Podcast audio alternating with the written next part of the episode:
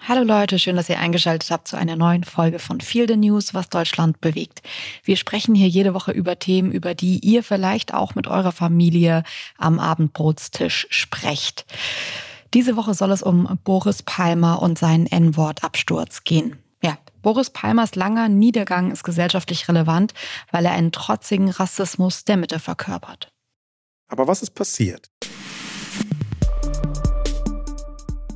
Boris Palmer, Tübinger Oberbürgermeister seit 2007, ist am 1. Mai 2023 bei den Grünen ausgetreten, nachdem er über viele Jahre immer wieder mit rassistischen und auch anders menschenfeindlichen Ausfällen aufgefallen ist. Ein Parteiausschlussverfahren führte zu einem Kompromiss. Er wollte seine Parteimitgliedschaft bei den Grünen bis Ende 2023 ruhen lassen und in der Zeit möglichst nicht wieder auffällig werden. Und trotzdem wurde er in Tübingen im Herbst 2022 mit einer absoluten Mehrheit von über 50 Prozent wiedergewählt.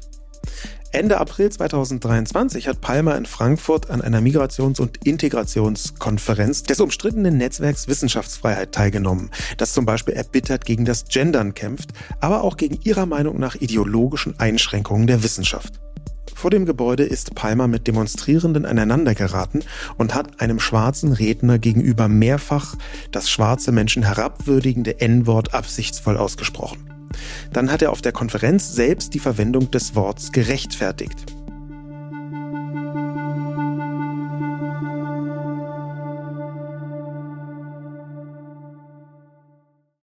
Die Autorin und Aktivistin Jasmina Kuhnke hat den Videoclip des Palmer-Auftritts veröffentlicht und die N-Worte rausgeschnitten, um es möglich zu machen, Palmers Äußerungen zu diskutieren, ohne den rassistischen Begriff zu reproduzieren. Wenn jetzt also gleich eine Pause folgt, dann sagt in dieser Pause sehr vielsagend Palmer das N-Wort. Hören wir mal rein. Äh, woran kann man es bei mir erkennen? Ja, an meiner Facebook-Seite. Ja, und woran? Ja, Sie benutzen das N-Wort. Und dann habe ich gesagt, ja, ich benutze das Wort. Tue ich auch hier in diesem Raum. Weil der simple Sprechakt keinerlei Auskunft darüber gibt, ob die Person ein Nazi ist oder nicht. Sondern die Frage ist immer die des Kontextes. Ja? In welchem Kontext bewusst sich das noch? Wenn ich eine Person, die vor mir steht, als bezeichne, weil sie schwarze Hautfarbe hat, ist eine justiziable Beleidigung. Brauchen wir auch nicht drüber zu diskutieren. Wenn ich aber die Frage diskutiere, ob Astrid Lindgrens Roman in Zukunft Südseekönig oder König schreiben soll, dann ist das eine vollkommen legitime Verwendung des Wortes. Und auf der beharre ich. Dazu hat er die Kritik an seinem Verhalten mit der Verfolgung der Juden im Dritten Reich verglichen. Ganz konkret, ihn wegen der alleinigen Aussprache des Wortes als Nazi zu bezeichnen, sei nichts anderes als ein Judenstern, sagte Palmer. Um, wie er schrieb, von der Partei Schaden abzuwenden, hat er deshalb jüngst seinen Austritt bei den Grünen verkündet und weiter gesagt, wenn ich mich zu Unrecht angegriffen fühle und spontan reagiere, wehre ich mich in einer Weise, die alles nur schlimmer macht. Als Politiker und Oberbürgermeister hätte ich niemals so reden dürfen. Ich werde daher professionelle Hilfe in Anspruch nehmen und den Versuch machen, meinen Anteil an diesen zunehmend zerstörerischen Verstrickungen aufzuarbeiten. Ja, und warum machen wir diese Sendung? Also aus zwei Gründen. Zum einen steht die Person Boris Palmer gerade wegen ihrer enormen Medienbekanntheit für eine gesellschaftliche und politische Strömung in Deutschland.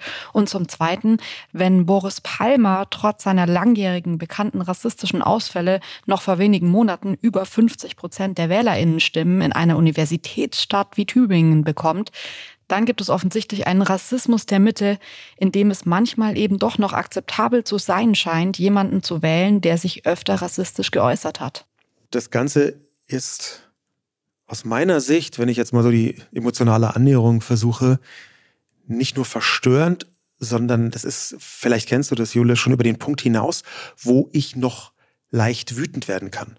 Also eigentlich bin ich bei so offensichtlichen und offenen rassistischen Äußerungen ähm, relativ schnell wütend und empört. Ähm, wie kann das sein? Mhm. Und in diesem Fall, jetzt gerade wegen Palmer, ist es aber schon darüber hinaus. Ähm, ich sehe, dass Twitter steil geht und dafür ist Twitter halt immer noch ein super Seismograph. Ich bin da übrigens sehr gespannt, wie das ist, wenn Elon Musk noch an ein paar Schrauben dreht, weil ich jetzt schon sehe, dass rechte Äußerungen auch in Deutschland, zumindest aus meiner persönlichen Perspektive, deutlich nach oben reguliert und äh, linke Äußerungen eher nach unten äh, rausgefadet werden. Aber meine direkte Reaktion, da musste ich mir erneut, so komisch sich das anhört, Mühe geben, die emotionale Tragweite davon richtig einzuschätzen. Aus meiner Sicht ist Palmer ein Rassist. Und die Begründung dafür mag zwar Trotz sein und ganz viel anderes, was man jetzt noch versuchen kann zu ergründen. Aber ich glaube, dass er einfach ein Rassist ist. Und ich, das war so in dieser Nüchternheit der Feststellung, auch dass diese nüchterne Feststellung zwar auf Twitter häufig, aber in den redaktionellen Medien selten stattfand, das war für mich ein Punkt, da musste ich meine Emotionalität neu entdecken, um es mal so auszudrücken. Mir geht's ähnlich. Also ich finde es total befremdlich, ähm, dass ich meine, deswegen machen wir heute auch diesen Podcast. Boris Palmer ist schon ein Politiker, das ist jetzt nicht irgendein random Dude, sondern das ist schon einer der Politiker, die eine wahnsinnige öffentliche Wirkmacht haben. Der sitzt regelmäßig in den größten Talkshows, sagt zu allen Dingen irgendwas. Und ich muss auch ehrlich zugeben, er hat ja auch andere Bereiche, wo er immer wieder Sachen sagt, die nicht unrichtig sind. Aber in diesem Bereich ist er für mich wirklich, da liegt er für mich so daneben, dass ich finde, dass er eigentlich die, das Recht verwirkt, was zu anderen Dingen zu sagen. Und ich finde eigentlich auch, dass er das Recht verwirkt, Oberbürgermeister zu sein und in diesem Amt zu sein. Also er ähm, hat es ja in seinem Statement so ein bisschen beiseite geschoben und hat gesagt, ja, hier, ich trete bei den Grünen raus aus, das hätte mir als Oberbürgermeister nicht passieren dürfen. Ja, das stimmt. Das hätte dir in keinster Weise in, auch also als Oberbürgermeister erst recht nicht und auch nicht bei den Grünen, aber das sollte einem auch so 2023 nicht passieren.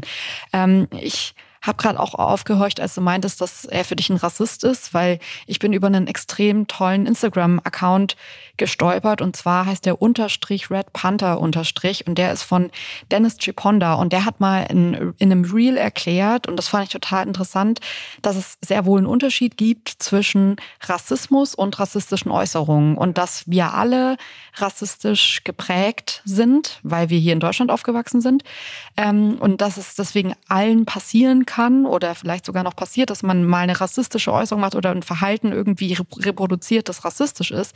Aber dass der Unterschied, die Abgrenzung zu einem Rassisten ist, dass jemand das wissentlich und willentlich benutzt. Also der benutzt die ähm, Instrumente von Rassismus und Rassist, also rassistischen Äußerungen ganz bewusst, um äh, rassistisch zu sein. Und das ist dann der große Unterschied zu Menschen, denen das vielleicht passiert, wo man sagt, oh, mir war gar nicht bewusst, dass man jetzt das Wort nicht mehr sagt, so oft wie er dieses Wort reproduziert. Und da muss man ja auch sagen, es ist jetzt nicht das erste Mal, dass Boris Palmer in diese Richtung negativ auffällt.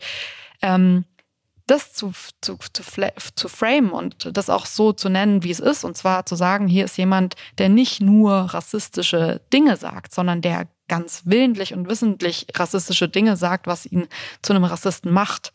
Ähm, das finde ich total wichtig. Jetzt ist es trotzdem so bei diesem Thema, wir sind beide weiß. Und ähm, ich bin deswegen total froh, dass ähm, Dennis, der eigentlich auch sich Chippy nennt, mir vor ein paar Wochen schon mal geschrieben hat und meinte, eigentlich war das so in dem ähm, Rahmen von Sam ein Sachse, dieser erste deutsche, die erste deutsche Disney-Serie, die jetzt gerade rauskam, die könnt ihr schon auf Disney sehen. Ähm, wo es eben um einen schwarzen Sachsen, der Polizist ist, geht. Und er hat mir, weil er bei dieser Premiere dabei war und die moderiert hat, gesagt, hey, ähm, wollt ihr nicht mal irgendwas zu diesem Thema machen? Und ich habe damals schon gedacht, ach super, das schreibe ich mir auf die Liste, vielleicht passt es ja irgendwann in der nächsten Zeit.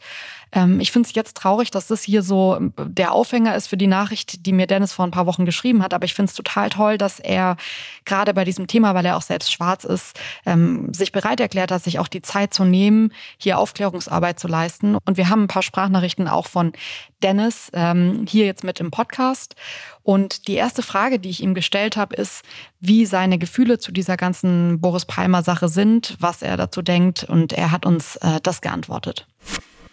Moin Leute, hier ist der Chippy.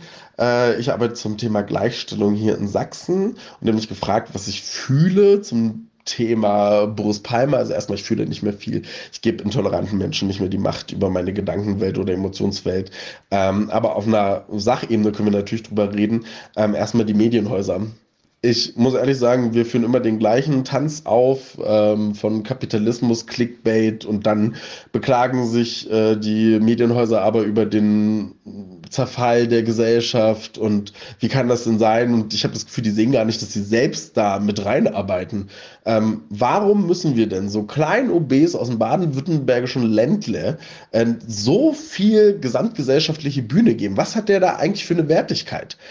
So, außer, dass er halt nämlich hart erkämpfte Konsense, äh, wie wir benutzen das N-Wort nicht, weil das verletzt Menschen, immer wieder in Zweifel ziehen. Und damit spaltet man doch die Gesellschaft genauso. Wir reden ja irgendwann nicht mehr über Rassismus und hören Betroffene und wie können man es besser machen, sondern äh, wir reden dann immer nur noch über die Person. Und die wird in Deutschland nicht weggecancelt, weil wie man jetzt an der Goethe-Universität gesehen hat, kriegen die immer noch weiter Bühnen. Und die Goethe-Universität sollte sich auch was schämen und ihren eigenen institutionalisierten Rassismus mal reflektieren und ihren Umgang mit Rassismus, weil äh, sich danach mit einer billigen PR-Masche von wir äh, fordern eine Entschuldigung und distanzieren uns, ähm, da versuchen aus der Affäre zu ziehen, das geht nicht. Vor allen Dingen nicht, wenn man jemanden einlädt, wo man weiß, dass der rechtspopulistische Äußerungen immer wieder tätigt, äh, den man mittlerweile als Rassist auch deklarieren kann, weil er das bewusst macht und nicht dazu lernt und nicht reflektiert. Äh, dann auch die Moderation. Also, wie kann man da nicht intervenieren, wenn jemand das N-Wort benutzt, sondern das einfach weiterlaufen lassen? Und der muss ja eingeladen worden sein, weil diese Meinung ja in diesem Haus äh, einigen Menschen gefallen haben muss. Äh, reden wir als nächstes, was noch ganz wichtig ist, zum Beispiel dieser Judenstern-Vergleich. Ich finde das super, super schwierig. Nicht nur, dass es Holocaust verleugnend ist, sondern Leute, bitte ihr dürft eure eigene Marginalisierung nicht als Schutzschild nehmen von, ihr seid ja dann frei von Menschenfeindlichkeit. Nein, seid ihr nicht. Nur weil ihr von einer Marginalisierung betroffen seid, heißt das nicht, dass ihr für die andere die äh, nötige Sensibilität habt. Das ist genauso wie bei allen anderen ähm, Wissen, dass man sich hart aneignen muss und da ist niemand frei von. Und als letztes noch für die linke Community auch ein kleiner Rant. Aber ich muss das wirklich mal sagen. Ich habe das Gefühl, dass manchmal oder einige Leute in der linken Community, die sich nicht mehr wirklich damit auseinandergesetzt haben, was ist eigentlich so linke Geschichte, was bedeutet links sein, was sind Gleichstellungs- und Arbeiterkämpfe. Ähm, und warum machen wir das hier? Sondern es werden einfach nur so Phrasen, die halt irgendwie Mainstream-Meinungen sind, halt immer einfach repliziert, weil sie halt gut ankommen. Und dazu gehört auch einfach jeden, der rassistisch ist oder ein Rassist ist oder sich malkritisch äußert, als Nazi zu bezeichnen. Das ist Geschichtsvergessen. Leute, habt ihr vergessen, dass die sechs Millionen Jüdinnen vernichtet haben, dass die aufgrund ihres Weltbildes uns immer noch vernichten wollen? Das ist Boris Palmer nicht. Der ist ein Rassist, ja, der hängt mit seiner Wertvorstellung noch äh, vor 100 Jahren irgendwie fest oder vor 50 Jahren. Aber Leute, wenn ihr gerade in der Sprache immer so hohe Wertigkeit drauflegt, dass man die richtig benutzt, dann könnt ihr den Maßstab nicht nur an andere anlegen, sondern müsst ihn auch an euch selbst anlegen. Denkt mal drüber nach. Ja, das ist, ähm, ist wirklich sehr klug, weil das, was er herausstellt, ganz zum Schluss, das am Anfang sowieso aufgrund der eigenen Betroffenheit und seiner Expertise, da geht es quasi Hand in Hand, merkt man, dass er sich damit sehr intensiv auseinandergesetzt hat. Aber das, was er ganz zum Schluss sagt, das ist im direkten Übertrag auch bei Boris Palmer zu sehen. Denn Boris Palmer sagt, äh, wenn man das N-Wort verwendet, dann wird man gleich als Nazi abgestempelt und das sei falsch. Und diese Unterscheidung zwischen jemand, der rassistisch ist und jemand, der Nazi ist, der ist die ist deswegen wichtig, weil Nazi wird hier Boris Palmer sehr gut ins Spiel passen. Das ist das maximale Eskalationspotenzial. Und das bedeutet, diese Unterscheidung, die mag klitzeklein scheinen, in der öffentlichen Wirkung, ja, wie Dennis gerade sagt, ist es absolut essentiell, präziser zu sein, selbst wenn einem da die Emotionen durchgehen, weil es schon einen Unterschied macht. Und zwar auch, was die Wirkung beim Publikum angeht. Ja, erstmal danke, Dennis Schiponda. Wirklich ähm, toll, dass er sich auch die Zeit genommen hat. Ähm, wo ich dir, Chippy, aber widersprechen würde, ist, dass ähm, Boris Palmer nur ein kleiner Bürgermeister aus Süddeutschland ist, weil er hätte theoretisch das Potenzial, nur in Anführungszeichen der kleine Bürgermeister aus Süddeutschland zu sein. Ich finde aber, dass es schon gefährlich ist und ich verstehe total, woher so dieses, dieser Wunsch kommt zu sagen, uh, why are we still discussing this shit? Weil natürlich kann man sagen, ey, das ist doch jetzt keine große Überraschung, eigentlich muss man gar nichts mehr zu diesem Typen sagen und what the fuck. Das Ding ist aber, dass er eine ähm, Medienwirkmacht hat, die finde ich nicht zu unterschätzen ist und die auch, wenn man sich wieder ansieht, dass er vor kurzem ja einfach mit einer deutlichen Mehrheit wiedergewählt wurde, das ist auch ein Punkt, wo ich mir denke, weiß ich nicht, ob man jetzt da sagen kann, ach komm, wer ist das, kenne ich nicht, der muss, kann uns doch egal sein. Das finde ich eben nicht. Also wenn jemand so oft in Talkshows sitzt und das auch reproduziert, finde ich, muss man schon drüber reden, weil ich glaube, es gibt noch echt viele Menschen in diesem Land, die A, nicht so aufgeklärt sind, die B, das vielleicht gar nicht sehen, sondern andere Beiträge von ihm sehen. Und das habe ich ja auch eingangs gesagt. Er hat ja auch zu manchen Sachen Sachen gesagt, wo man sich denkt, ja, okay, könnte ich eigentlich unterschreiben. Ähm, diese Ausfälle, die sind aber die, über die wir sprechen möchten und die wir heute auch bei Boris Palmer beleuchten wollen. Das, das, das bin ich absolut auf deiner Seite.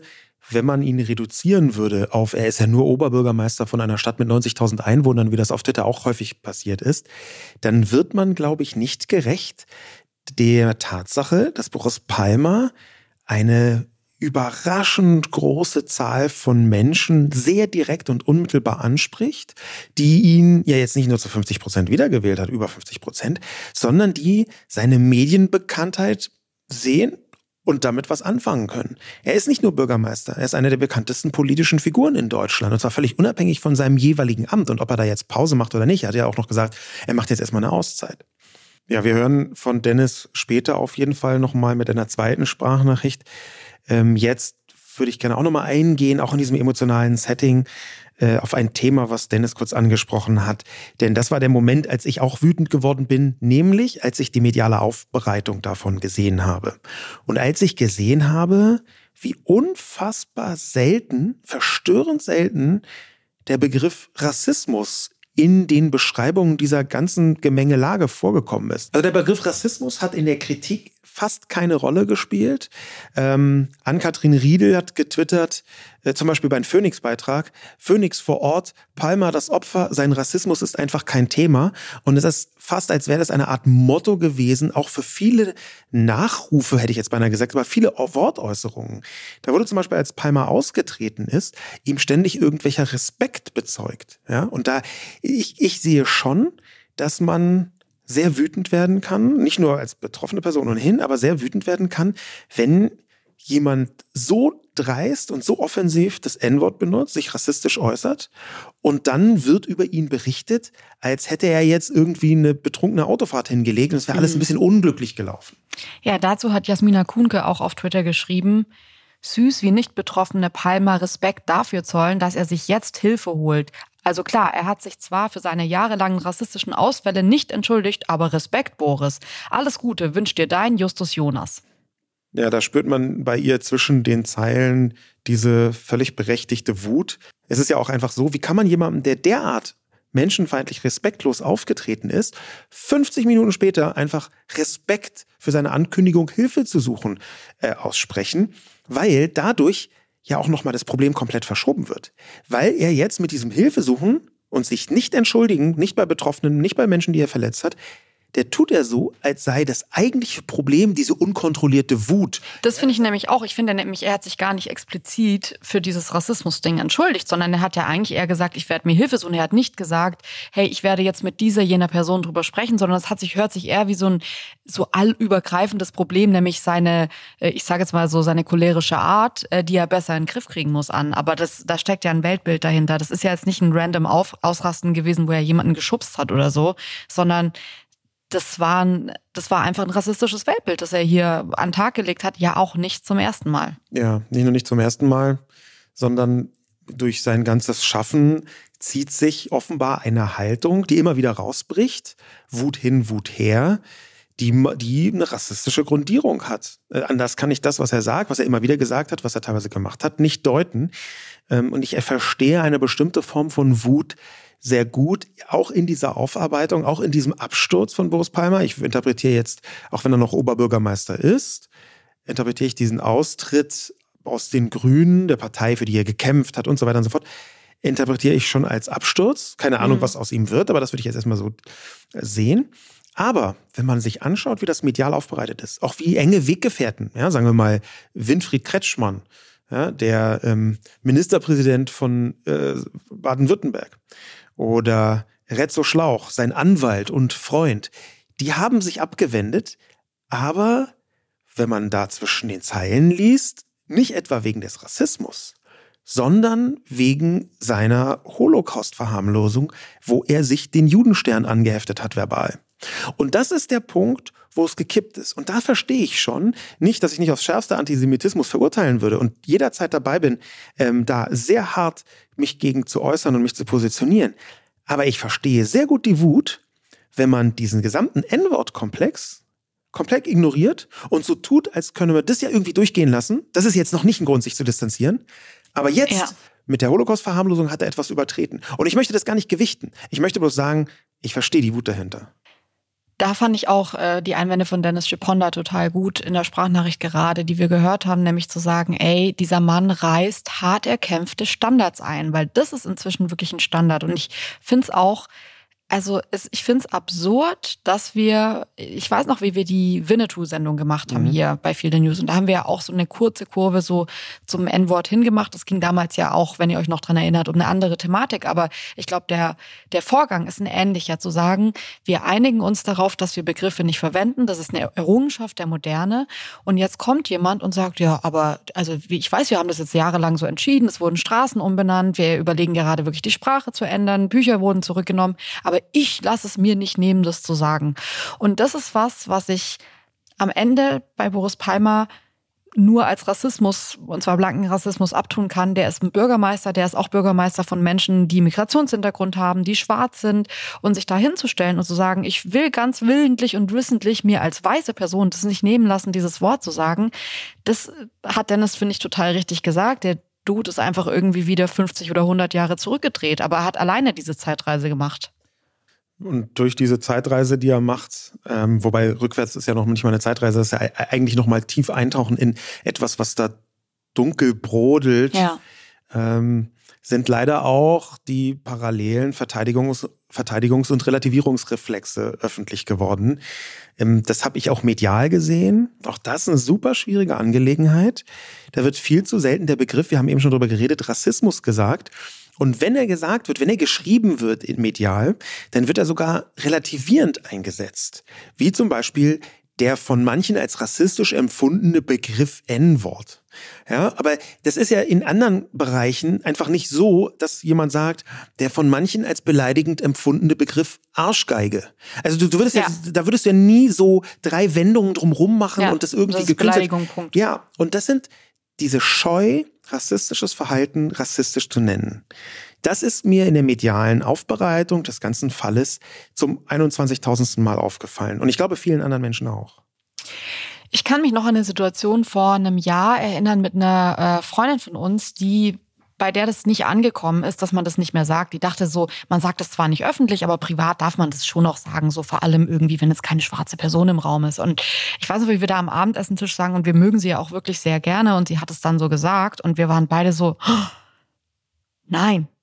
Und sie hat uns so angesehen und meinte so, Leute, come on, also es ist doch jetzt hier so ein geschützter Rahmen. Und wir waren aber so, nein, das ist kein geschützter Rahmen. Es geht uns schon was an, auch wenn wir nicht betroffen sind. Man ist verantwortlich, in so einer Situation was zu sagen. Und ich finde, wenn wir dieses Thema besprechen, dann bin ich auch in einem Zwiespalt, weil ich mir denke, dann werden wieder die ganzen schwarzen Personen, die in der Öffentlichkeit sind, die sich eh schon 24-7 dafür einsetzen, angeschrieben, die sollen dann ein Statement geben. Anna Dushime hat dazu ja auch neulich mal gesagt, dass sie keine Lust mehr hat, so im übertragenen Sinne, ich paraphrasiere es gerade, die ganze Zeit sich zu solchen Themen zu äußern. Also als schwarze Person immer nur was zu sagen zu haben, wenn es darum geht, dass eine schwarze Person was sagen soll. Ähm, und auf der anderen Seite merke ich aber gerade an solchen Alltagssituationen, dass es dann doch noch viel, glaube ich, gar nicht an bösem Willen gibt in solchen Situationen, sondern an fehlend, fehlendem Verständnis. Und deswegen finde ich es gut, wenn wir noch mal so grundsätzlich anfangen, ähm, gerade auch, weil das Dennis ja auch so toll in seinem Reel erklärt hat, zu sagen, es gibt einen Unterschied zwischen rassistischem Verhalten und äh, ein Rassist zu sein oder eine Rassistin zu sein. Ähm, weil als wir damals zu der Freundin gesagt haben, das geht so nicht, hat die natürlich sofort gesagt, oh Gott, sorry, es tut mir total leid, ich wusste das nicht. Und es war völlig klar, dass die keinen bösen Willen dahinter hatte, sondern einfach in dem Moment nicht wusste, dass man das nicht mehr sagen darf. Und zwar auch gar nicht mehr, nicht nur, wenn eine schwarze Person im Raum ist, nicht sagen darf, sondern gar nicht sagt und einfach N-Wort sagt. Lass uns mal zu diesem Begriff kommen. Ja, der, der Begriff selbst, der ist in der heutigen Ausprägung im Deutschen schon ziemlich stark beeinflusst, auch von der Alltagskultur in den USA. Ähm, natürlich gibt es ein deutsches N-Wort und ein amerikanisches N-Wort, die auch nicht völlig deckungsgleich sind, aber diese Verbindung kann man kaum ignorieren. Und deswegen gelten, gelten relativ viele Erkenntnisse, die im amerikanischen Sprachraum gemacht worden sind, im englischen Sprachraum gemacht worden sind, eben auch für den deutschen Begriff. Kehinde Andrews ist Professor von Black Studies in Birmingham, hat dazu geforscht und erklärt im BBC-Interview äh, unter dem Titel N-Word, The Troubled History of the Racial Slur, was dahinter steht. Und zwar stammt der Begriff von 1619, da ist er zum allerersten Mal äh, dokumentiert worden. Da hat in Virginia ein Schiff angelegt, wo 20 afrikanische Menschen drauf waren. Und dieses Schiff, dort arbeiteten spanische und portugiesische Sklavenhändler. Die haben das spanisch-portugiesische Wort für schwarz benutzt, um diese Menschen dort in die Sklaverei, in die Gefangenschaft zu verkaufen. Das ist also das erste Mal 1619 passiert. Und weil sie dieses Wort dort benutzt haben, hat sich daraus der englische Begriff, das englische N-Wort herausgeschält.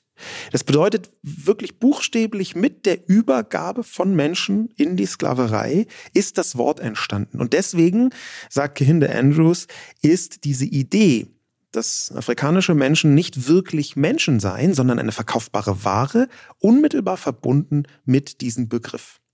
Man hat sie damals als Tiere betrachtet, man hat sie damals absichtlich dehumanisiert, um leichter mit dieser Ware umgehen zu können. Deswegen ist das N-Wort bis heute extrem eng mit dem Sklavenhandel dieser Zeit verbunden. Und große Überraschung, natürlich gab es, für die Leute, die das vielleicht nicht wissen, auch deutschen Sklavenhandel. Deutsche waren am Sklavenhandel intensiv beteiligt. Ab 1682 haben deutsche Kaufleute im Auftrag des Kurfürsten von Brandenburg-Preußen Zehntausende Menschen aus dem heutigen Ghana verschleppt und verkauft, in die Sklaverei verkauft, teilweise nach New York, teilweise in die Karibik. Und diese, diese Verbindung, dass das N-Wort also eine Jahrhunderte Geschichte der Unterdrückung darstellt, eine jahrhundertealte Geschichte der Unterdrückung darstellt und dass mit jeder Reproduktion dieses Wortes das mitschwingt und dass diese Unterdrückung auch dadurch noch nachträglich legitimiert werden kann und dass deswegen diese Verletzung viel größer ist als nur in Anführungszeichen eine Beleidigung. Das ist etwas, das kriegt man einfach nicht aus der Realität raus. Was für mich so schwer vorstellbar bei diesem Thema ist, ist, ich kann verstehen, dass es Leute gibt, mir jetzt keine Ahnung, meine Großmutter lebt nicht mehr, aber wenn die jetzt heute noch leben würde, weiß ich, dass die wahrscheinlich noch nichts von dieser ganzen Debatte gehört hätte, weil ihr das einfach fremd ist, weil es bei uns auf dem Land echt wenig bis keine schwarze Menschen gab und die sich einfach jetzt nicht damit befasst hat, so beziehungsweise auch keinen Zugang zur Bildung hatte. Aber wir reden jetzt hier nicht allgemein drüber, dass irgendwie die ganze Gesellschaft jetzt auf einem Wissensstand ist. Wir reden drüber, dass Boris Palmer diesen Wissensstand hätte haben können, beziehungsweise hat und zu einem anderen Ergebnis kommt, und zwar zu dem Ergebnis, ich möchte lieber ein Rassist sein. Und das ist für mich total unverständlich. Das ist für mich ein Punkt, den ich und ich will jetzt nicht Boris Palmer irgendwie in Schutz nehmen oder so, sondern es geht mir eher darum, ihn ganz hart ins Gericht zu nehmen und zu sagen, ey, der der ist nicht auf den Kopf gefallen. Der ist, der hat einen Zugang zur Bildung und der ist der Oberbürgermeister, muss man auch sagen, für alle, die jetzt irgendwie nicht aus dem Ländle kommen oder da kein Ländle-Verständnis haben. Tübingen ist wirklich die Universitätsstadt in Baden-Württemberg neben, was weiß ich, es gibt noch ein paar weitere, aber ich würde sagen, Tübingen ist wirklich in manchen Bereichen die Universitätsstadt. Und wenn da so viele Menschen sind, die Zugang zur Bildung haben, die diesen Menschen wählen, ich gehe davon aus, dass die Menschen ihn jetzt nicht aufgrund seiner rassistischen Äußerung gewählt haben, sondern trotz seiner rassistischen Äußerung, ähm, dann muss ich sagen, das finde ich wirklich die falsche Entscheidung. Das ist, finde ich, die falsche Entscheidung von Menschen, die belesen sind und auch die falsche Entscheidung, weil sich auch andere Menschen zur Wahl aufgestellt haben. Und für mich ist es nicht verständlich, wie Boris Palmer diesen Weg gehen kann. Und es ist soll damit nicht entschuldigen und ich möchte jetzt nicht irgendwie die Hände im Kopf zusammenschlagen und sagen, wie konnte das nur passieren, sondern eigentlich ist es für mich so inakzeptabel, dass ich sagen würde, das bedeutet für mich einen Ausschluss aus, ich sag mal, der öffentlichen Gesellschaft. Also der ist Politiker, der ist ein Mensch, der äh, Macht hat. Und ich finde, dass wenn jemand so rassistisch offen, offen sich äußert, dann sollte man ihm jede Macht entziehen. Der Punkt, der mit dahinter steht, mit dem habe ich schon mal versucht, übrigens an der Person Boris Palmer mich zu beschäftigen in der Spiegelkolumne ähm, nämlich dieser Rassismus aus Trotz. Mhm. Ähm, ich glaube, dass das ein ganz wesentlicher Aspekt ist, auch gerade wenn man sich so die Backstory von Boris Palmer anschaut, wie er größer geworden ist, wie er immer zum Widerspruch aufgelegt. Er hatte sogar einen Vater, der entsprechend bekannt war. Der Vater hatte eine, eine Vielzahl von verschiedenen Verfahren. Ähm, der hat sich ganz oft äh, aufstellen lassen zur Bürgermeisterwahl in ganz vielen verschiedenen Gemeinden. Er wollte immer einfach dagegen sein. Und dieses Dagegensein, das hat ganz offensichtlich Boris Palmer geerbt, in Anführungszeichen. Ähm, das heißt im amerikanischen Debattenraum Kontrarianismus. Das heißt, ich schaue mir eine Meinung an, die von zumindest vermeintlich vielen Menschen vertreten wird, das was man mhm. manchmal so Mainstream nennt, und bilde dann einen direkten Gegenpol. Ja, immer gegen den Mainstream schwimmen. Okay. Und wenn der Mainstream sagt, okay, wir haben jetzt einen Konsens, das N-Wort ist einfach rassistisch, dann schwimmt er trotzdem dagegen. Und das Krasse ist, man kann am Ende sagen, auch Rassismus aus Trotz bleibt halt Rassismus. Mhm. Das passt aber total gut, dieses Konträre, finde ich, wenn man sich noch mal kurz an Boris Palmers Corona-Politik zurückerinnert, weil er da ja zum Beispiel 2020 gesagt hat, während der Pandemie. Ich sage es Ihnen jetzt mal ganz brutal. Wir retten in Deutschland möglicherweise Menschen, die in einem halben Jahr sowieso tot wären. Das ist der Boris Palmer aus 2020, der 2021 plötzlich gesagt hat, dass er Beugehaft und Rentenkürzungen für Impfverweigerer fordert. Also dieses Konträre, dieses, ja gut, das Menschenfeindliche zu sagen, ja gut, dann lassen wir die Menschen halt sterben, die äh, wären doch eh bald gestorben. Und zu sagen, ja, aber die, die sich jetzt nicht impfen lassen wollen, die müssen irgendwie hier beugehaft ins Gefängnis und am besten irgendwie auch eine Rentenkürzung. Das sind für mich diese Pole, wo er in manchen Bereichen, also gerade bei in der Corona-Politik, kann ich mich noch dran erinnern, dass viele in Baden-Württemberg neidisch nach Tübingen geguckt haben und sich dachten, ach, die Tübinger und so, die leben da in Freiheit. Man hat irgendwie so ganz surreale Bilder gesehen, wie Leute in Tübingen Eis essen gehen und auf den Straßen sind, während alle anderen irgendwie noch zu Hause sich einschließen sollen und die Oma nicht sehen dürfen. Ähm, das waren so Momente, wo ich mir dachte, vielleicht geht seine Taktik auf und dann gab es aber wieder Momente, wo ich mir dachte, nein, stopp, der ist einfach, der ist ein Populist, der ist ins eine wie ins andere Extrem. Und man hatte eher bei Corona das Gefühl oder in dieser kurzen Zeit, wo man jetzt auch im Nachhinein gesagt hätte, okay, vielleicht hätte man das anders handhaben können, das ja auch von SpezialistInnen so bewertet wurde, hat er halt als blindes Huhn auch mal ein Korn bekommen. Aber es ist nicht so, dass Boris Palmer in irgendeiner Form durch dieses Radikale mal links und mal rechts, mal oben und mal unten äh, irgendwie richtiger liegt als alle anderen, sondern ich habe eher das Gefühl, dass man genau das, was du gerade gesagt hast, was er vielleicht auch schon von seinem Vater so erlernt oder geerbt hat, plötzlich wieder sieht. Und zwar diese Extreme, in die er sich immer wieder stürzt. Nur finde ich das jetzt, das ist jetzt kein Extrem, das ist jetzt keine, wir reden ja nicht mehr drüber, dass es eine Meinung ist, die man haben kann, sondern es ist halt Rassismus, es ist halt keine Meinung. Ja, und das hätte man spätestens wissen können bei einem der größeren Skandale. Er hat eine Vielzahl von verschiedenen Skandalen verursacht mit dem, was er gesagt hat. Ein guter Teil davon war rassistisch. Und spätestens 2019 als Palmer äh, zu einer Bahnwerbung sich geäußert hat, beziehungsweise präziser, als Palmer auf der Startseite der Deutschen Bahn war und da eine Fotomontage gesehen hat, wo sechs Menschen drauf waren und ähm, eine oder maximal zwei Personen davon weiß gelesen äh, hätten sein können. Die anderen waren eindeutig nicht weiß und darunter übrigens der Starkoch Nelson Müller. Und Palmer hat dann auf Facebook geschrieben, ich finde es nicht nachvollziehbar, nach welchen Kriterien die Deutsche Bahn die Personen auf dieser Eingangsseite ausgewählt hat. Welche Gesellschaft soll das abbilden? Ich ich würde ganz kurz, ich würde da gern trotzdem eine Schattierung herstellen, weil ich finde, dass genau solche Posts, die hatten für mich nicht diesen offenen Rassismus, den er heute an den Tag legt. Und wenn wir heute über dieses Beispiel reden, dann finde ich, ist es da super leicht zu sagen, ey, das ist rassistisch, das ist, der ist ein Rassist. Ich finde, dass sowas, um ehrlich zu sein, also es gab damals ja sehr, sehr viele Menschen, es war ja auch schon Shitstorm, Leute haben gesagt, ja. sag mal, was, in welcher Gesellschaft lebst du denn, wenn es überhaupt nicht deine widerspiegelt? Mhm. Weil wenn du die Migrationszahlen in Deutschland kennst, dann gibt es einfach nicht mehr so viele dann ist nicht die Mehrzahl von irgendwie sechs Personen äh, weiß und wie was blond oder was stellt er sich da vor. Das fand ich für den Diskurs total gut. Und ich fand, dass er da, wenn wir jetzt über irgendwie Demokratie reden und Meinungsäußerung, dann ist es für mich eine rechte Äußerung, aber eine rechte Äußerung, mit der man zumindest irgendwie, die man, die streitbar ist, über mit der man diskutieren kann. Ich finde, das, was er heute gemacht hat, ist schon nochmal, hat einfach nochmal eine andere Qualität hat eine andere Qualität, aber gleichzeitig ist die Haltung, die dahinter steht, natürlich eine, dass Deutsche nicht schwarz sein können, mhm. beziehungsweise ist es eine Haltung, dass er sich übervorteilt fühlt, ganz offenbar, nicht repräsentiert fühlt, wenn ausnahmsweise ist ja nicht immer so. Ist ja, ja nicht so, dass in der Deutschen Bahn einfach nur schwarze Menschen vorkommen oder nur nicht weiße Menschen vorkommen, dass er sich übervorteilt fühlt in dem Moment, wo nicht in, bis ins kleinste Detail ausschließlich entweder exakt der Schlüssel oder nur weiße Menschen vorhanden sind. Denn er hat ja zu den 100.000 Fotos, die übrigens auch auf der Deutschen Bahn zu sehen sind, wo nur meist mhm. weiße Menschen dazwischen sind. Ja, auch das, das passiert ja einfach irgendwie irgendwo da hat er nie irgendwie gesagt, was für eine Gesellschaft soll das denn abbilden? Die sind ja alle weiß. Ja, und diese Unterscheidung, die finde ich, ist schon relativ eindeutig. Äh, und dann muss man eben zusammen mit dieser langjährigen Geschichte von immer wieder mehr oder weniger eindeutigen rassistischen Äußerungen sagen, vielleicht ist diese Essenz, die große Lehre aus diesem Prinzip Palmer, das jetzt nochmal ganz offensichtlich geworden ist, ist, dass es sehr viele Leute gibt, die sich selbst vielleicht nicht rassistisch äußern würden und die selbst vielleicht denken, dass sie gar keine Menschenfeindlichkeit mitbringen. Die aber Rassismus, zumindest bei Menschen, die sie wählen, irgendwie dann doch noch akzeptabel finden. Jedenfalls, wenn die die richtigen Fahrradwege bauen. Ja, und er hat ja auch ein paar ganz kluge Entscheidungen getroffen und so weiter und so fort. Es war ja wirklich in Tübingen auch hier und da und das Budget und da hat er sehr fleißig gearbeitet. Und dann, wenn er ausreichend fleißig arbeitet, ist Rassismus dann doch am Ende vielleicht ein bisschen akzeptabel. Und das halte ich für das eigentliche, das gigantische Problem, diesen Rassismus der Mitte oder zumindest die Rassismusakzeptanz der Mitte.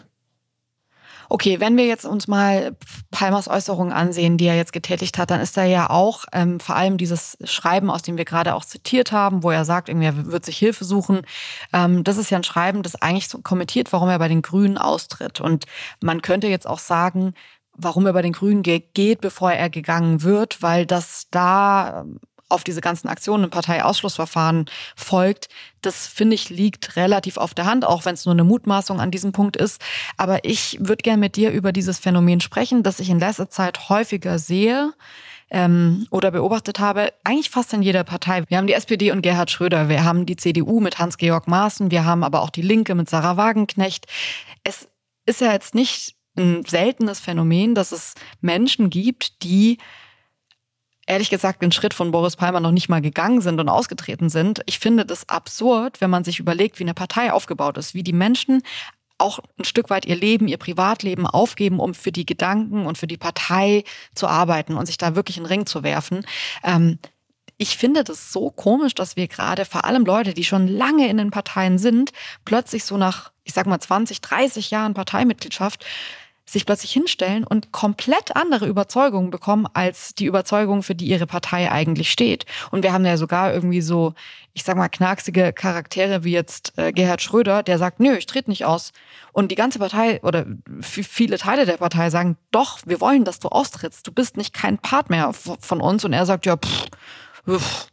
Und diese Bräsigkeit, ich würde darüber gerne mit dir sprechen, weil ich verstehe nicht, ist es die neue Welt? Ist es die Überforderung? Ist es dieses, dieser Trotz, dass man sagt, ja, jetzt mache ich das aber so?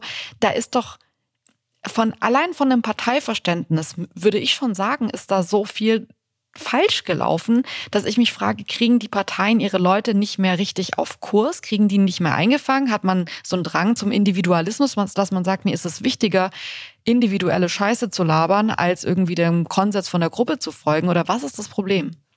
Ich glaube, das sind mehrere ineinander verwobene Probleme. Und das eine ist, dass meine These wäre, dass das gar nicht unbedingt ist, dass die Leute sich verändert haben. Ja, Hans-Georg Maaßen. Mhm. Ja, ähm, Im Bereich Palmer glaube ich schon, dass er sich verändert hat. Das Deswegen ist es ein bisschen. Ähm, aber auch Wagenknecht, würde ich sagen, hat sich gar nicht so groß verändert. Sondern das sind Menschen, die den Fortschritt, den gesellschaftlichen Fortschritt, das Progressive als Fehlentwicklung wahrnehmen. Mhm. Die sind auf einem politischen Stand von den 80ern, von den 90ern hängen geblieben. Die sehen nicht, dass die Welt, die Gesellschaft sich weiterentwickelt hat, was übrigens ganz häufig und intensiv auch mit äh, sozialen Medien zu tun hat. Wir haben ganz viele Bewegungen, die durch und mit sozialen Medien entstanden sind, die zum Beispiel auf die Sprache sehr ähm, großen Wert legen, weil soziale Medien sehr sprachbasiert sind und dadurch Worte sehr weit verbreitet werden können in ihrer Wirkung. Mhm. Und da wäre meine These, dass das Menschen sind, die haben früher vielleicht tatsächlich mit ihrer Haltung in ihre Partei reingepasst, jedenfalls zum Teil. Bei Boris Palmer würde ich sagen, war es noch nicht so, aber dann ja. entwickelt sich die Partei weiter. Sie wird zumindest in bestimmten Maßen jünger. Die Gesellschaft diskutiert anders und Sie bleiben aber stehen. Aber findest du nicht, ganz kurz, wenn ich da einhaken darf, dass der Beruf des Politikers oder der Politikerin, der bedeutet für mich, dass man mit Fortschritt und Neuerung und Weiterentwicklung zurechtkommt. Das ist für mich genauso, liegt für mich genauso auf der Hand, wie wenn du Medizinerin bist und sagst, ähm, ja, ich bin Medizinerin, aber ich ich stehe nicht auf wissenschaftlich neue Erkenntnisse, so da habe ich keine Lust drauf. Ich will nur die Medizin von 1970 ausführen und wenn was Neues rauskommt, dann ist das nicht so mein Ding. Das sagt man ja nicht. Und ich finde das irgendwie so absurd, wenn ich mir vorstelle, dass Palmer ja in ganz vielen anderen Bereichen das total angenommen hat und total sagt, hey, hier, ja, Fortschritt, Internet, Zukunft, wuh. Aber das ist ja ein Teil von der Zukunft. Und ich verstehe nicht, warum diese Menschen sich ganz aktiv dafür entscheiden, einen Moment, den ja alle irgendwie als Bereicherung wahrnehmen, als Bedrohung zu sehen, weil sie sind ja in einer super, also mein Palmer ist ja nicht mal betroffen, der ist ja in einer sehr privilegierten Situation. Also ich glaube, dass schon viele Menschen das als Bedrohung wahrnehmen. Also gerade Rechte, auch Teile von den Konservativen sehen das schon als Bedrohung an. Und das kann man ganz gut erkennen an einem äh, richtig interessanten Zitat von Jens Spahn. Jens Spahn hatte sowieso relativ viele interessante Zitate am Start, aber Jens Spahn hat 2020 gesagt, kurz vor Corona, also kurz bevor Corona richtig mhm. groß wurde, konservativ zu sein heißt, die Geschwindigkeit von Veränderungen so zu reduzieren, dass sie erträglich sind.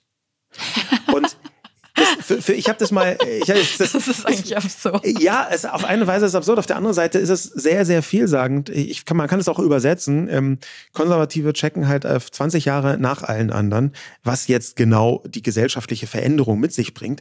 Ähm, das ist jetzt ein bisschen bösartig. Es gibt natürlich, liebe Konservative dort draußen, auch eine Vielzahl von konservativen hervorragenden Eigenschaften. Möchte ich gar nicht in Abrede stellen. Aber ich glaube, dass diese Weiterentwicklung der Welt halt in sehr unterschiedlicher Geschwindigkeit passiert. Und dass Leute, wenn sie selber stehen bleiben in ihrer Entwicklung oder wenn sie jetzt noch gerade so, sagen wir mal, in die SPD reinpassen mit ihrer Haltung oder ja, so gerade eben noch so am konservativen Rand der SPD und dann entwickelt sich die Partei weiter und plötzlich merken sie, oh, ich bin gar nicht mehr Teil davon, dann ist es wahnsinnig schwer zu sagen, ähm, ich bin stehen geblieben, die Welt und die Partei haben sich weiterentwickelt und stattdessen sagen die Leute, das ist falsch eigentlich bin ich doch das, ich war immer das Kernstück mhm. der. Und das ist leichter, glaube ich, zu sagen, nee, alle anderen sind Geisterfahrer, als zu sagen, ich bin hier falsch.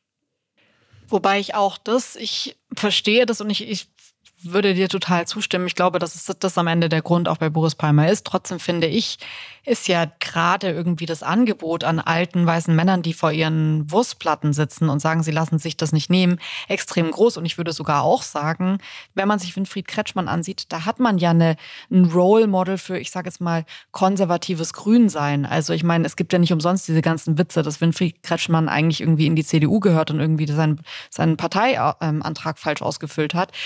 Also wieso der Drang, das so auszuleben und das so zu machen, dass man ja auch riskiert, das war, Palmer war schon passionierter Grüner. Also ich frage mich schon, was er jetzt macht, wo er jetzt irgendwie seine Heimat ansiedelt. Also vielleicht, vielleicht ist es auch gar nicht mehr so eine Frage, wo er seine Heimat ansiedelt, jetzt parteitechnisch, aber ich bin schon überrascht, dass das überhaupt die ganze Zeit so ein, so ein Ding ist, sich abzuwenden von dem, was ja auch so der Heimathafen ist. Ich glaube, es geht da im Kern um Weiterentwicklung versus keine Weiterentwicklung. Ja. Es geht auch um eine bestimmte Form von Überforderung. Ich ähm, möchte auf keinen Fall irgendwie jetzt positive Elemente in äh, das Verhalten von Boris Palmer hineininterpretieren. Ich sehe, dass Boris Palmer eine Projektionsfläche ist für verschiedene gesellschaftliche Überforderungen. Das ist, glaube ich, eines seiner Erfolgsrezepte, warum er so wahnsinnig viel in den Medien rumgereicht wird. Also nicht nur die hemdsärmelige Art, sondern auch, dass er bestimmte Überforderungen einfach thematisiert, die andere Leute nur wahrnehmen. Und er tut das ärgerlicherweise auf eine rassistische Art und Weise. Aber ich glaube, dass die Überforderung trotzdem da ist und man über diese Überforderung reden muss. Lass uns einfach nochmal über die von Rassismus betroffenen Menschen sprechen, gerade auch was diesen Rassismus der Mitte angeht. Es gibt eine Befragung, Afrozensus 2020, die wurde mit fast 6000 Menschen durchgeführt. Das war die erste umfassende Studie zu schwarzen, afrikanischen und afrodiasporischen Lebensrealitäten in Deutschland, wo man sich also direkt auseinandergesetzt hat, was erleben diese Menschen. Und da sind ziemlich erschütternde Ergebnisse rausgekommen. Zum Beispiel, dass 97,3 Prozent der Befragten angegeben haben, dass sie persönlich antischwarzen Rassismus erleben und fast die Hälfte sogar oft oder sehr häufig. Okay, das heißt, nahezu alle haben Rassismuserfahrungen ja. gemacht, die schwarz sind. Genau. Also die da befragt wurden, was aber immerhin 6000 Menschen waren, was ja schon echt viel ist, ja. Absolut. Für eine Studie. Und was noch dazu kommt, ist, dass ähm, auch, was viele weiße Menschen gar nicht als Rassismus definieren würden, diesen Menschen zugemutet wird. Nämlich zum Beispiel 99,1 Prozent der Befragten haben davon berichtet, dass sie gefragt werden, wo sie denn wirklich herkommen. Und dass diese Frage ähm, einfach nicht zufriedenstellend beantwortet wird, wenn man die mit sowas wie Heidelberg oder Hamburg äh, oder Saarland beantwortet, also Orte, wo die Bevölkerung mehrheitlich weiß ist. Das heißt, diese, dieser Urglaube, Deutsche können nicht schwarz sein und Schwarze können nicht deutsch sein. Ja. Also das, was auch in diesem Bahnposting von Boris Palmer der Fall war. Das ist ein Rassismus, den praktisch alle schwarzen Menschen in Deutschland erleben. Ich frage mich die ganze Zeit, wie man das ändern kann, weil ich bin der festen Überzeugung, dass die Menschen, die zu diesem total schlimmen Ergebnis geführt haben bei schwarzen Menschen und den schwarzen Befragten, hier dass die nicht alle rassistisch sind und dass die nicht alle irgendwie auch Rassismus reproduzieren wollen. Ähm, für mich ist schon die Frage, wie stellt man eine Sichtbarkeit her? Wir waren gerade in New York und ich finde New York, natürlich hat New York auch eine andere Grundgeschichte, aber ähm, wenn man das sieht, dass schwarze Menschen dort in allen Bevölkerungsschichten, in allen Positionen, überall sind und sichtbar sind, dann frage ich mich schon manchmal in Deutschland, wie wir das hinbekommen. Vielleicht nicht nur, und es wird ja schon total viel gemacht, da gibt es total viele AktivistInnen, die sich das jeden Tag zur Aufgabe machen, Aufklärungsarbeit zu leisten, meistens auch kostenlos, unbezahlt. Trotzdem glaube ich, muss auch ein Umdenken in der Gesellschaft entstehen. Und deswegen fand ich das damals, als Boris Palmer das aufgestellt hat, zu sagen, welche Lebensrealität sollte das denn abbilden, gut, dass er das gemacht hat, weil es ganz viele Menschen gab, die aktiv ihm widersprechen mussten und sagen mussten, unsere, unsere. Und es ist nicht mehr, du bist hier in der, in der Minderheit, wenn du denkst, dass das eine Lebensrealität ist, die nicht da ist. Und ich glaube, dass solche Ereignisse mehr passieren müssen. Also ich würde mir wünschen, dass es gar nicht passiert. Aber wenn wir in der Gesellschaft leben, in der diskutiert werden muss, in der diese Themen aufkommen müssen, bis ein Verständnis da ist, dann würde ich sagen, ist es total wichtig, nicht nur ähm, diese Aufklärungsarbeit von AktivistInnen zu haben, sondern auch eine Sichtbarkeit in der Gesellschaft, weswegen ich solche Kampagnen total wichtig und richtig finde. Und gerade wenn man dann irgendwie durch Amerika läuft oder auch durch London, ich finde London ist auch schon ein gutes Beispiel, weil es einfach näher dran ist, dann sieht man, dass die Menschen dort auch in der Gesellschaft mehr stattfinden. Und damit meine ich mehr auch in Werbung sind, repräsentiert werden, Jobs bekommen, Führungspositionen bekommen, Sprachrohre sind. Und ich finde, oft ist es in Deutschland so, ich hatte selbst mal eine Situation, wo ich für eine Fernsehserie ähm, Komparsen buchen musste und gerne schwarzen Komparsen für was buchen will. Also so Komparsen sind so Leute, die so random durchs Bild gehen, jetzt nichts Besonderes machen, aber einfach so durchs Bild gehen. Und es war ein Briefträger, der einfach nur einen Brief einschmeißen sollte. Und ich ähm, hatte so eine Liste an Leuten, die man anfragen kann und habe dann eine schwarze Person angefragt und die Produktionsfirma meinte, wir wollen hier nicht sagen, dass die schwarze Person irgendwas bedeutet und wir nehmen nur schwarze Personen, wenn die was, wenn die Schwarze spielen. Aber wir wollen in dem Moment einfach nur, dass es ein Briefträger ist und der Inhalt wird kaputt gemacht, wenn das jetzt eine Person ist, die schwarz ist, weil sich dann die ZuschauerInnen sofort fragen, was hat es zu bedeuten, dass der Briefträger hier schwarz ist? Und als ich das gesehen habe, jetzt kann man natürlich sagen, ja, okay, das ist jetzt so eine, Vorstellung von der idealen Welt, wo Leute das sehen und sich das nicht mehr fragen. Aber ich frage mich halt, wo man damit anfangen also ich glaube, dass man damit anfangen muss, dass man sich das nicht mehr fragt. Wir werden ja nicht irgendwann in 20 Jahren plötzlich an dem Punkt sein, wo die Leute das verstanden haben und sich das einfach nicht mehr fragen, sondern ich glaube, das muss sichtbar sein. Und wenn man sich jetzt gerade die öffentlich-rechtlichen oft ansieht, abends, dann äh, sind mir da zu wenig Menschen mit Migrationshintergrund und auch zu wenig schwarze Menschen abgebildet. Äh, und das ist dann, glaube ich, führt auch dazu, dass dann so ein alter weißer Mann wie Boris Palmer sagt, welche Lebensrealität soll es darstellen? Weil seine auf keinen Fall. Ja. Ja, ich habe auch mir den Spaß gemacht, mir mal anzuschauen, wie viele schwarze Menschen zu dieser Palmer-Situation in den großen Leitmedien geschrieben haben. Mhm. Die Antwort lautet nicht besonders viele. Es kann sein, dass das etwas an mir vorbeigegangen äh, ist, aber ich habe in den großen Leitmedien, die ich gecheckt habe, die Gesamtzahl von null Artikeln zu diesem Thema von schwarzen Menschen äh, gesehen. Ähm, und jetzt möchte ich nicht sagen, dass da jetzt äh, schwarze Menschen sollen sich unbedingt darauf spezialisieren, aber ich finde es schon telling, ich finde es schon sehr vielsagend dass man über einen N-Wort-Absturz lange, lange schreiben kann und nicht einmal auf die Idee kommt, äh, Betroffene intensiver mit einzubeziehen. Und es geht ja mir erstmal nur um Einbeziehen, ähm, weshalb wir in diesem Lösungsansatz, wenn wir den Ausblick mal uns anschauen, ähm, vielleicht mit einer Frau anfangen, die genau in diese Richtung intensivst arbeitet. Und zwar mit Büchern, mit Seminaren, mit Vorträgen, mit Online-Angeboten. Äh, Tupoka Oget. Ähm, die hat ein Buch geschrieben und jetzt du, rassismuskritisch leben. Und Tupoka Oget äh, ist relativ bekannt geworden über verschiedene Äußerungen genau, zu genau diesem Thema und gibt mit diesem Buch, was wir auf jeden Fall empfehlen wollen, einen Leitfaden für alle Menschen, die sich damit auseinandersetzen wollen. Und ich glaube, dass es sinnvoll ist, das zu tun. Ähm, sie erklärt auch selber in einer Sendung zu ihrem Buch, äh, glaube ich aus dem Jahr 2022, aus dem Mai 2022, erklärt sie die Hintergründe, wie genau das passiert und was dahinter steht. Hören wir kurz einmal hinein. Also ich glaube, es ist wichtig, dass wir unterscheiden zwischen zu sagen, du bist Rassistin und ähm, versus das, was du gesagt hast oder ähm, hat einen rassistischen Effekt oder das, was du getan hast. Ich finde, das ist wichtig, dass wir das diese Unterscheidung vornehmen. Die wir führen wir leider in Deutschland ganz oft nicht. Und ähm, auch ich bin überzeugt, dass ähm, ja, also natürlich gibt es Rassisten und Rassistinnen in, in Deutschland, das wissen wir auch. Aber die Menschen, mit denen ich arbeite, zum Beispiel ähm, in vielen Firmen und Kontexten und so weiter, sind keine Rassisten und Rassistinnen aber wie wir alle ähm, wurden wir in einer Gesellschaft rassistisch sozialisiert. Und das ist schon mal der allererste Unterschied. Ähm, und ähm, ja, also ich denke, Frau Heidenreich hat damit angeeckt, weil ähm, ja eben viele schwarze Menschen und People of Color diese Erfahrung machen, dass sie quasi, wenn sie gefragt werden, wo sie herkommen, ähm, und eine Antwort geben. Und die Antwort ist eben Bielefeld, Stuttgart, München, Köln, ähm, dass dann äh, die ja diese Antwort nicht akzeptiert wird, sondern dass es dann oft viel mehr um die Projektion geht, die die Menschen oder die fragende Person selber im Kopf hat. Und die ist ähm, diese Person ist nicht weiß, also kann sie nicht wirklich deutsch sein. Und da das ist natürlich falsch. Also äh, schwarze Menschen zum Beispiel gibt es in Deutschland seit dem 15. Jahrhundert. Natürlich kann eine Person, die schwarz ist oder POC ist, ähm, deutsch sein. Ja, Tupoka Get ist hier nochmal, äh, steigt nochmal tiefer ein in diese Zusammenhänge, über die wir schon geredet haben ähm, und hat in ihrem Buch sehr umfassend einen Leitfaden für alle Menschen an die Hand gegeben, was man daraus jetzt eigentlich schlussfolgert, wie man mit der Sprache umgeht, wie man mit anderen Menschen umgeht, auch auf welche Art und Weise man dazwischen gehen kann, wenn sowas passiert, wie das uns passiert ist äh, vor einiger Zeit mit äh, dieser Freundin.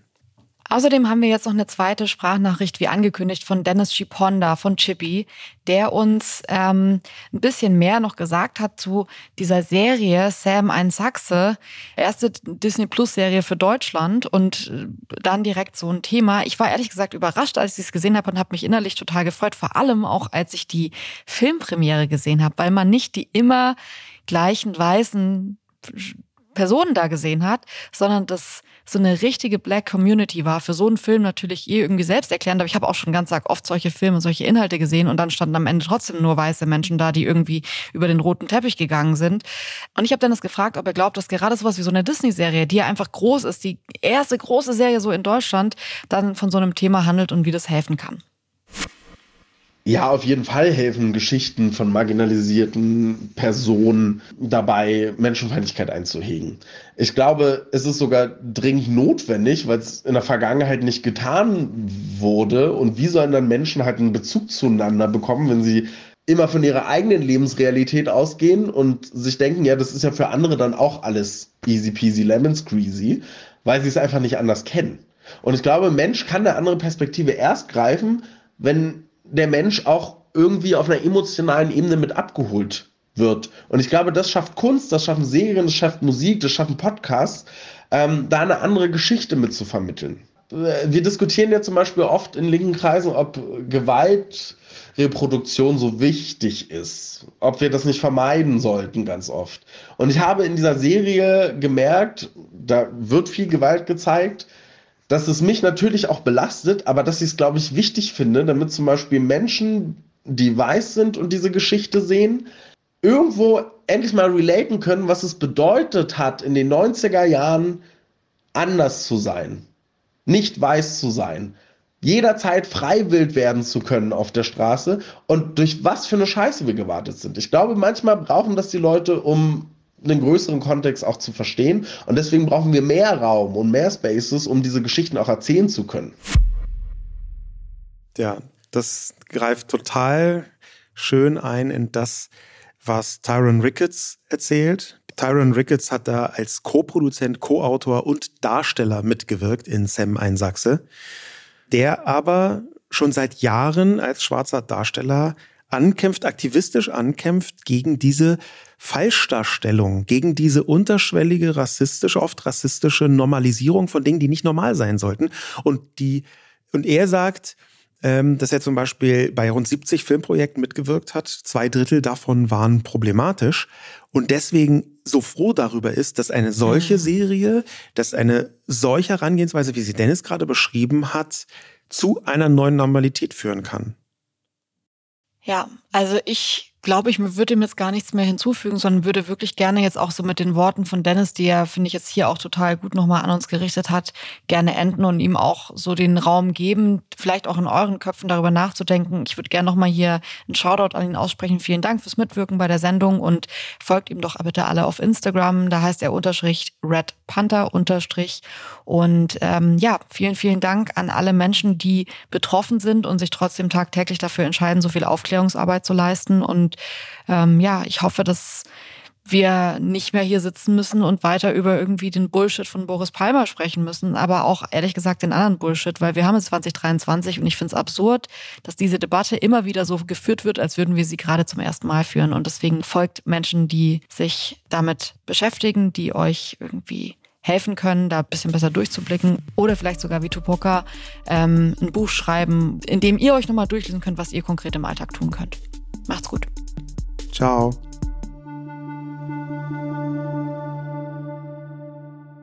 Dieser Podcast wird produziert von Podstars bei OMR.